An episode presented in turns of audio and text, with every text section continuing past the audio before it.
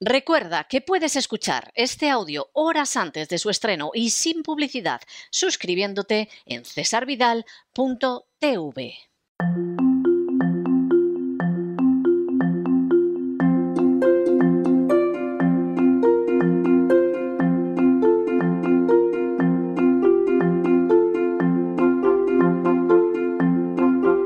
Palabras al aire con Sagrario Fernández Prieto.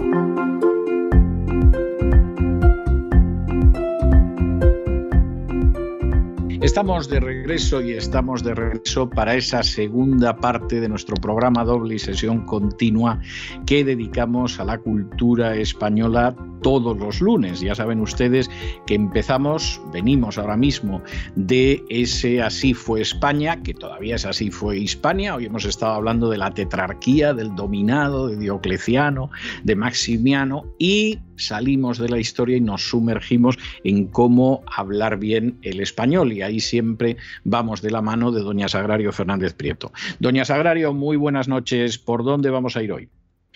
Eh, muy buenas noches, don César. Pues como siempre vamos a, empezar con el diccionario, vamos a ver cuál es la palabra del día, que resulta que hoy es de las bonitas, bonitas, eh, bonita entre comillas. Eh, la palabra es sazón del latín satio sationis, acción de sembrar, sementera, y significa punto o madurez de las cosas o estado de perfección en su línea, ocasión, tiempo oportuno o coyuntura, y también gusto y sabor que se percibe en los alimentos. Sobre todo, lo que más utilizamos es una locución adverbial que dice a la sazón, que significa en aquel tiempo u ocasión. He dicho utilizamos y no sé hasta qué punto se sigue utilizando ahora. Todavía, por ejemplo, los cuentacuentos eh, empiezan a veces diciendo, era por entonces a la sazón la princesa tal, entonces en aquel rey, el rey entonces era eh, a la sazón era el rey fulanito, en fin, en, narración oral se sigue utilizando mucho. Y, en, la calle se sigue utilizando mucho en personas de cierta edad. Pues en los jóvenes, no recuerdo haber oído ningún joven diciendo a la, a la sazón, pero sigue, sigue vigente. Y también como locución adverbial en sazón en sazón significa oportunamente, a tiempo, a ocasión, cuando se dice que eh, un, aderezo, por ejemplo, una carne que se pone con un determinado aderezo durante unas noches para que coja por el, sabor, llega un momento en que se dice que ya está en sazón ya está preparada para, ser cocinada. Es una palabra que se sigue utilizando determinadas, en determinadas eh, versiones. Y ahora voy a, una palabra, un modismo inglés que yo no conocía. Hoy me, han dicho, me han felicitado esta mañana diciéndome que tuviera un Blue Monday. Y yo, pues bueno, he contestado que gracias y he pensado, ¿por qué me dicen esto del Blue Monday? Y eh, se lo he comentado a otra persona y me dice, que es el tercer lunes de enero. Yo me acabo de enterar de que el tercer lunes de enero, al tercer lunes de enero se le llama Blue Monday y todavía no entiendo por qué. ¿Por qué el tercer lunes de enero y no el de cualquier otro mes? El caso es que se le llama así y eh, se le traduce, no se le traduce normalmente, pero se, indica, si se quiere traducir, porque no tenemos por qué decir, si hay que decirlo y hay que hablar del tercer lunes de enero, y tiene este significado y hemos adoptado este significado que nos llega en inglés, pues nosotros podemos decir que el tercer lunes de enero es un lunes gris, un lunes triste o un lunes deprimente. Bueno, se supone que es el día más triste del año. ¿Y por qué? No, no, es algo, es algo absolutamente eh, que no se corresponde con la realidad, pero efectivamente, el, vamos a ver, primero la palabra blue, que es azul, ¿eh? lo que significa es azul, en inglés, sobre todo en el inglés americano, tiene la connotación de triste. ¿eh? sí, por eso es lo más acertado, por eso triste, sí cuando la gente interpreta blues, no está interpretando azules. ¿eh? Lo que está interpretando es un género triste, como sabe todo el mundo que haya escuchado el blues. Será más o menos bonito, pero es un género triste con unas historias espantosas. Entonces, el Blue Monday, igual que el Blue Christmas que cantaba Elvis Presley, pues eran las navidades tristes y el Blue Monday, pues es, es efectivamente el lunes azul, literalmente, pero sería el lunes triste. ¿Eh? Y esta, pues es una cosa que a principio de siglo empezó a lanzar alguna compañía publicitaria, etcétera, etcétera, y a decir que bueno, que habían hecho un análisis y que el lunes más triste del año era este. como puede usted comprender, esto esto no es nada más que psycho bubble, que dirían por aquí, o sea, no es nada más no hay, que no hay detrás nada económico, no es para que la gente compre algo. Este, no, no, no, este no, no, no, en absoluto, en absoluto. Eh, o sea, realmente no tiene nada que ver. Y de hecho, como al final los norteamericanos son enormemente eh, espabilados en, en una serie de cuestiones, pues incluso desde hace muy poquitos años, yo ya estaba aquí cuando empezaron con ello, desde hace muy poquitos años, el Blue Monday ha sido un nombre que se le ha dado a bebidas.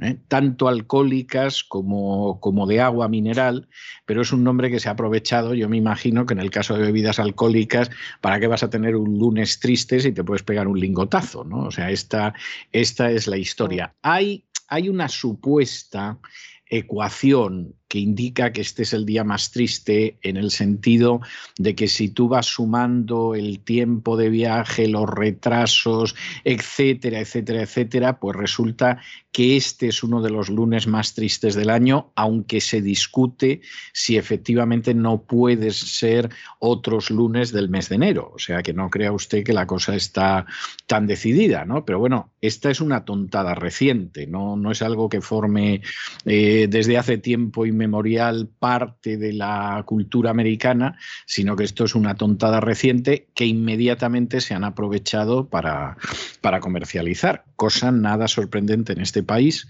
donde hay un talento para comercializar cualquier cosa que, que a veces no das crédito a ello. Sí. Bueno, pues eh, ya sabemos, el tercer lunes de enero. Así poco a poco acabaremos teniendo con eh, un nombre diferente cada día del, calendario. Nos levantaremos y, diremos, oh, es el segundo lunes de agosto, es el, el Green eh, Thursday, yo qué sé. en fin. Bueno, pues vamos ahora, eh, vamos a hacer caso a, los niños, porque nos escribe un padre que dice que su hija de 10 años quiere saber por qué eh, se dice por sí las moscas. Y vamos a responder a esta niña, porque si hay algo que nos guste en la vida, y hablo en el plural majestático, por lo menos a mí, son las niñas de 10 años o menos. Eh, ¿Por qué se dice por si las moscas? Pues la expresión por si las moscas equivale literalmente a por si acaso. Eso lo sabemos todos, por si las moscas, por si acaso. ¿Por qué por si las moscas? Hay un, hispanista, eh, Benhauer, que no entendía cuando estuvo estudiando todas estas eh, expresiones, decía que por qué había tantas expresiones con, con las moscas como protagonistas como algo negativo, porque las moscas no hacían no hacían nada malo. Y eh, hay otro historiador de la lengua español que contesta a este eh, hispanista pensando en la falta de imaginación de, este centro europeo, Benhauer, seguramente alemán o, suizo, que no fue más allá o vive en un país donde hace menos calor y hay menos moscas. Entonces dice que quizá estas cosas no se pueden demostrar nunca, pero quizá hubo un momento en que para poner fuera del alcance de los niños, me parece una explicación maravillosa además para una niña de 10 años, para poner fuera del alcance de los niños los postres y, golosinas, eh, también había que ponerlo, ponerlas fuera de, de, las moscas por si acaso se las querían comer. Entonces se retiraban esos dulces poniéndolos a salvo de la voracidad de los niños de la casa sin echarles a ellos la culpa. Es decir, no se decía, vamos a retirar esto por si os lo coméis vosotros. No, entonces los niños hubiera sido, se hubieran sentido culpables y hubieran tenido más ganas de comérselo, por supuesto. Así que se decía por si las moscas y los niños entendían y aceptaban y les parecía enormemente razonable que esos pasteles tan ricos se apartaran de las moscas para que las moscas no se los comieran porque se los tenían que comer ellos después. Es una explicación que eh, si no es cierto, está bien, eh, está bien buscado, como dicen los. Es que creo que yo es que creo que ya las moscas eran suficientes. Vamos a ver. Eh, mm, seguramente en los últimos 40 años, año arriba, año abajo, en España las moscas no forman parte de la realidad cotidiana. Pero yo recuerdo mi infancia en los años 60 y las moscas estaban en todas partes. O sea, las moscas eran una presencia constante, molesta, desagradable, que aparte de que estuvieran cayendo sobre la comida, que caían sobre ella, estaban cayendo sobre los niños, eh, sobre los adultos y sobre todo bicho viviente. Y cuando en un momento determinado, creo que era Alberto Cortés, sacó una canción que se llamaba Las moscas de una poesía de Machado, pues es que Machado ahí describe una realidad. Lo que pasa que hemos pasado, los que tenemos pues más de medio siglo y bastante más de medio siglo, hemos pasado a la realidad de las moscas continuamente y cuánta mosca y tapa eso por si las moscas, etcétera, a que las moscas han desaparecido. Mm, no han desaparecido, depende de la zona, pues por ejemplo, donde yo vivo, hay en la parte de atrás de donde yo vivo hay muchas moscas, hay muchos pueblos donde pueblos de Castilla eh, o del sur donde hay muchas moscas. Y luego hay que tener en cuenta que tenemos frigoríficos cosa que no, había tanto en, entonces. No, no, yo creo que hay, yo creo que hay, eh, sí, hay una serie de circunstancias. Yo me acuerdo hablando, también hablando hace 40 años, eh, eh, con una persona que ya hace bastante tiempo que falleció y que me decía que él se había dado cuenta de que todo había cambiado. Él vivía en Majadahonda y que él se había dado cuenta de que todo había cambiado cuando de pronto un día descubrió que las moscas habían desaparecido de Majadahonda. Dijo, bueno, aquí ha tenido que cambiar la atmósfera, yo no sé si el sistema de producción, etcétera, etcétera, pero las moscas han desaparecido. Me acuerdo que, que, me lo contó a mí y a dos o tres personas más. Dice, yo me he dado cuenta de lo que cambió el país, Majadahonda, etcétera, etcétera, cuando de pronto descubrí que las moscas habían desaparecido. Y efectivamente nosotros hemos presenciado la desaparición de las moscas. Es verdad, como usted bien dice, pues a lo mejor en algún sitio en el campo, en ciertas zonas, todavía te encuentras algunas. Pero yo la infancia de moscas que recuerdo, a Dios gracias, creo yo que a Dios gracias desapareció hace mucho, ¿no? Y entonces, eh, pues muchas de estas expresiones relacionadas con moscas, pues un niño o un joven ahora, pues no las puede entender porque no ha crecido en, ese ambiente, como seguramente tampoco podría entender muchas cosas que, le contáramos. Mm. La verdad es que hay muchísimas expresiones que se mantienen que han adquirido un determinado significado que todo el mundo comprende. Cuando alguien dice por si las moscas, además se suele acompañar de un determinado gesto, una expresión facial, de modo que se, entienden y se mantienen. Pero ahora estamos buscando mm, explicaciones. Fíjese que ya en el 16, por ejemplo, salió un tratado en el que aparecía este tema de las, de las moscas y eh, Francisco del Rosal, que era fue un hispanista estudioso, muy estudioso, eh, informó de que ya los griegos llamaban moscas a los que hoy decimos gorrones. Es decir, que lo que lo que molesta, lo que se aprovecha de lo que tú quienes molestan, quienes se aprovechan de lo que tú tienes, se les llama moscas o moscones, lo seguimos diciendo todavía. Este es un moscón, hay que huir de él porque porque es un moscón. Y luego literariamente también hay que tener eh, vamos a recordar por ejemplo a Quevedo. En el Buscón se habla mucho de, de moscas y se habla mucho sobre todo, se cita una expresión que es aflojar la mosca. Aflojarla mosca es eh, que el dinero que ha sido robado antes, robado al vuelo, robado por, por, la calle, al vuelo, al, al, descuido, de la forma en que se atrapa una mosca, por eso se decía así, pues había que aflojar, aflojar la mosca, era que ese dinero que se había robado de esa manera, al vuelo de una mosca, había que aflojarlo. Y por eso se decía aflojar la, la mosca.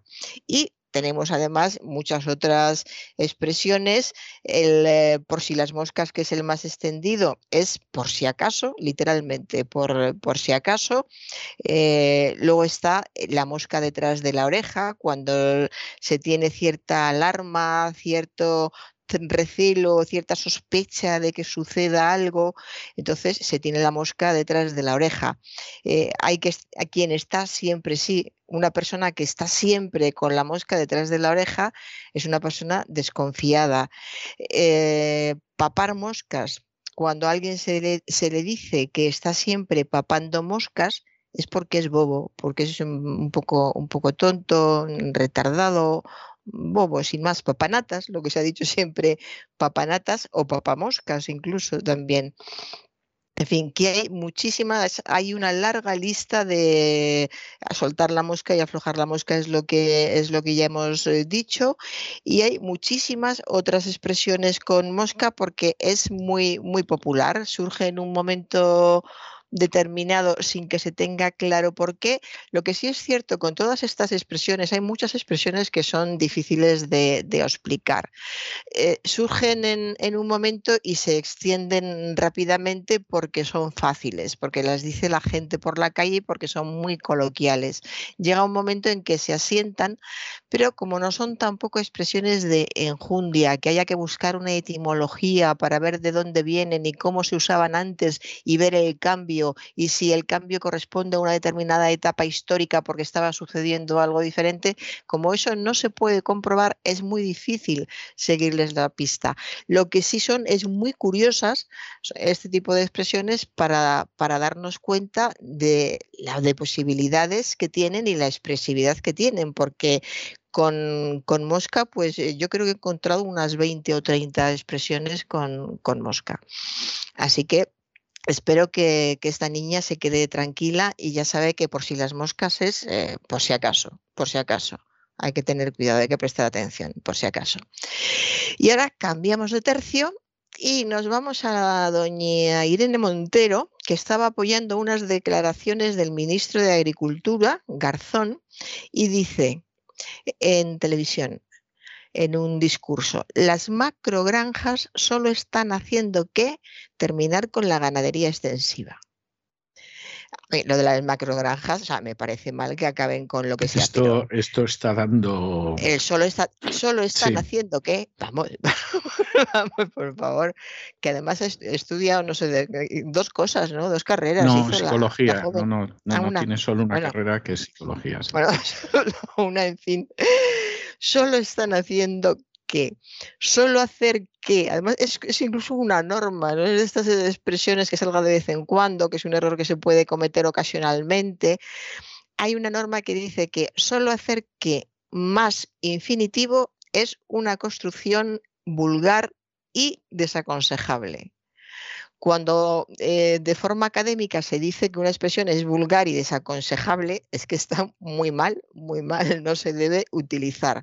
Se recomienda sustituirla por no hacer sino, no hacer más que o no hacer otra cosa que más infinitivo. Es decir, las macrogranjas eh, las macrogranjas eh, no están haciendo, sino lo único que están haciendo, por ejemplo, las macrogranjas lo único que están haciendo es terminar con la ganadería tal. Eh, las macrogranjas no hacen sino terminar, las macrogranjas no hacen más que terminar. Las macrogranjas no hacen otra cosa que terminar con la ganadería extensiva que hay, posibilidades, sin decir lo que ha dicho esta señora, que no vuelvo a repetirlo para, no confundir. Continúo. En las noticias, eh, esto eh, es algo que no entiendo, a ver si usted me ayuda. En, noticias de, una televisión importante, el, el, insolente fallecimiento del productor colombiano Ciro Durán.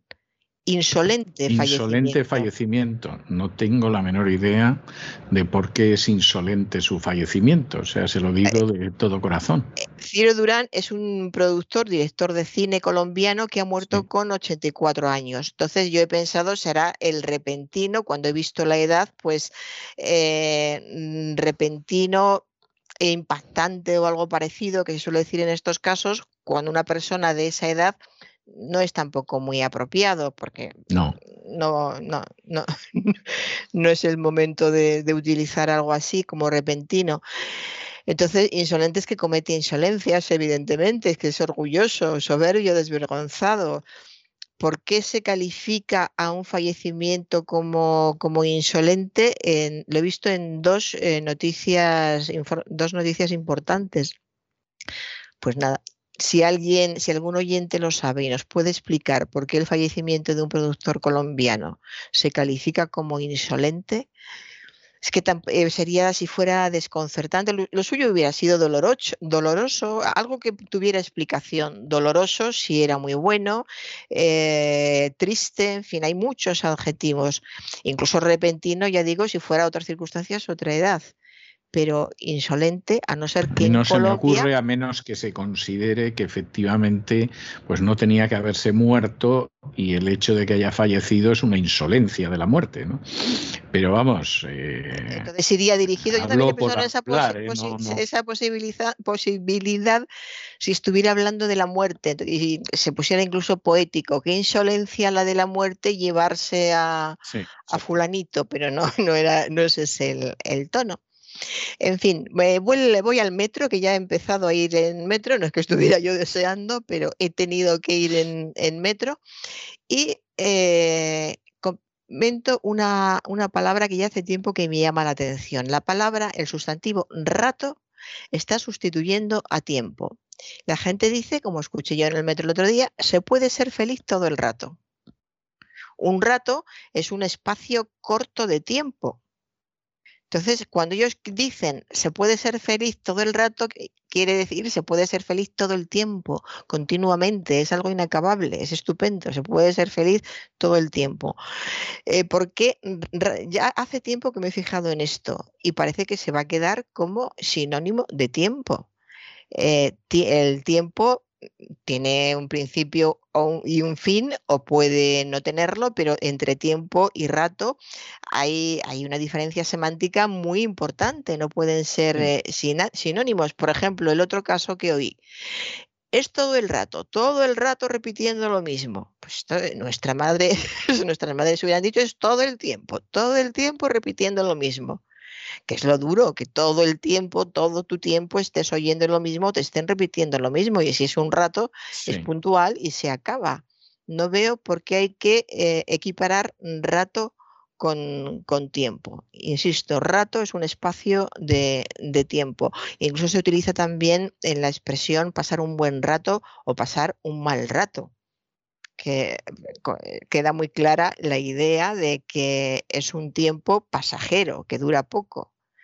No se puede comparar con, eh, con un disgusto que, que, me duró toda la vida, que sería, que sería el, todo el tiempo. Así que este todo el, rato, vamos a seguirle la pista, a ver sobre todo quién lo dice. Yo eh, se lo escuché a personas jóvenes, dos personas jóvenes diferentes. Vamos a seguirle la pista. Y ahora voy a algo que me ha sorprendido. Yo pensaba que el dequeísmo estaba desapareciendo, que había muy poco dequeísmo ya. Yo no lo creo, yo no lo creo. Yo, estaba convencida porque habrá visto que últimamente apenas traía casos de, de dequeísmo y es más, recuerdo haber comentado a veces que estábamos del dequeísmo y cada vez había más queísmo porque muchas personas por el miedo a caer en el decaísmo estaban cayendo en el vicio contrario. Y así estaba la cosa para, para mí. Y de repente, en, un día o dos, escucho en una tertulia política, esto demuestra de que no ha habido relación entre ellos. En otra tertulia, hablando sobre este príncipe de Inglaterra que tiene problemas, bueno, tiene problemas la familia, me parece, dice, yo creo de que ha sido un niño mimado. Eh, en otra ocasión, le sugerí de que se apartara en todos estos casos, que es el dequeísmo, una construcción en que la de, la preposición de es así de simple. No hay que preocuparse por más explicaciones, podría haberlas, o sea, las hay, pero no hace falta. El dequeísmo es una construcción en la que sobra la preposición de. Esto demuestra que no ha habido relación entre ellos. Hay una forma de comprobarlo eh, y es hacerse una pregunta en esto que acabo de decir. Esto demuestra de que no ha habido relación entre ellos. ¿Qué demuestra? Que no ha habido relación entre ellos. Vemos que en la pregunta y en la respuesta no aparece ninguna preposición de por ningún lado. Esa es la prueba de que sobra en el enunciado. Esto demuestra que no ha habido relación entre ellos. Por ejemplo, en yo creo de que ha sido un niño mimado. La pregunta sería, siempre vamos al, verbo principal. Yo creo. ¿Qué creo? Que ha sido un niño mimado. Vemos que otra vez no hay ninguna necesidad de la preposición de. La tercera posible, el tercer ejemplo. Le sugerí de que se apartara. ¿Qué le sugerí? Que se apartara. Ninguna necesidad de la preposición de. De modo que si a veces tenemos dudas, pues eh, podemos recurrir a este truco, entre comillas, o esta forma de, de aclararnos, que eh, hay que comprobar que es muy fácil. Igual escuchándolo ha parecido algo, no sé si ha parecido algo lioso, pero es eh, facilísimo. Es el principio de la frase y hacerle la pregunta, ¿esto demuestra? ¿Qué demuestra? Yo creo, ¿qué creo? Le sugerí, ¿qué le sugerí? Y a partir de ahí se nos va a dar la respuesta fácilmente. Y eh, bueno, esto es una, es una buena noticia. Work in progress. Yo recuerdo haber he comentado eh, esta fórmula Work in Progress diciendo que había que utilizar la traducción al castellano, que la teníamos, que no era necesario decir Work in Progress, porque además se, estaba utilizando de una forma muy coloquial en, ambientes eh, de trabajo, en ambientes de universidad. Y el significado de work in progress es trabajos en curso o trabajos en proceso. Y hace poco escuché en la radio, eh, le preguntaban a un señor que estaba investigando, una señora estaba investigando sobre una nueva vacuna y le decían que si podía avanzar ya algo de los resultados. Y la señora contestó, es un trabajo en proceso y no puedo dar información. Correctísima. Es un trabajo en proceso. Hace poco más de un año, eh, equivalente a esto, la pregunta, hubiera dicho, estamos en work in progress y no podemos dar información pues ya se utiliza en, castellano, por lo menos esta señora lo utilizó con la mayor naturalidad del mundo. Es un trabajo en proceso y no puedo dar información. Y eh, ahora voy a una señora en, que en una entrevista dice, ten cuidado con lo que dices que tengo la piel muy fina. Ve, este es otro caso de un sustantivo que se repite mucho y que tiene muchísimas acepciones piel. Tenemos piel de cordero, piel de gallina, dejarse a alguien la piel, ser alguien de la piel del diablo. Dejarse a alguien la piel es trabajar mucho, ser de la piel del diablo es ser muy malo. Eh, piel de cordero es alguien que se disfraza, tiene piel de cordero, pero no es un cordero, es un lobo. Piel de gallina es cuando tenemos mucho frío. Y tenemos muchísimas más expresiones con piel. uno de estos sustantivos, como parecía, como, como hemos visto antes, con, moscas que se repite mucho. ¿Por qué piel? Pues porque la piel, si hay algo, no puede haber más cercano que la, que la propia piel y algo que entendamos perfectamente qué es lo que quiere decir, porque como la tenemos siempre, la vemos siempre, vemos las reacciones, es fácil entender eh, cuándo y por qué reacciona la piel. Luego no es raro que haya una larguísima lista, eh, mirando en cualquier diccionario, de expresiones con el sustantivo piel. Todo lo cotidiano, todo lo que se repite, todo lo cotidiano que está muy cerca de nosotros, que se usa mucho, es lo que se repite a menudo en muchas más eh, expresiones. Y eh, voy a acabar con un chiste sobre el COVID, don César. Bueno, que me, parece muy bien. Me, han Mandado, me, han Mandado, hoy y, y, dice, tiene dos partes. La primera parte dice que el tenista este antivacunas, al que no dejan entrar en Australia, se llame Djokovic, es una extraordinaria jugada del destino. Y responde otro, y ojo con el nombre propio, Novak. Sí, la verdad es que a veces suceden estas cosas que no dejan de, no dejan de tener su gracia. Hay que reconocer que, no dejan de, de, tener su gracia. Es así, es así. Bueno, bueno, pues eh, yo le tengo reservada una canción que está muy bien, que no es nada triste, pero que se llama Blue Monday, que, es de Fats Domino. La verdad es que Fats Domino, que era un personaje que debía tener más o menos el doble de peso del que debería tener, era, a pesar de eso, era muy rítmico, muy alegre, muy chispeante en sus canciones y en sus interpretaciones. Tocaba muy bien el piano. Y yo le voy a dejar con este Blue Monday de Fats Domino hasta el jueves, Dios mediante. Pues muchas gracias, estupendo. Hasta el jueves, don César. Y con estos compases alegres, a pesar del Blue Monday de Fats Domino, hemos llegado al final de nuestra singladura de hoy del programa La Voz. Esperamos que lo hayan pasado bien, que se hayan entretenido, que incluso hayan aprendido una o dos cosillas útiles. Y los emplazamos para mañana, Dios mediante, en el mismo lugar y a la misma hora. Y como siempre, nos despedimos con una despedida sureña. God bless you. Que Dios los bendiga. El programa La Voz es una producción de Artorias Incorporated y al amparo del derecho a la libertad de expresión no se hace responsable de las opiniones vertidas en el curso del mismo.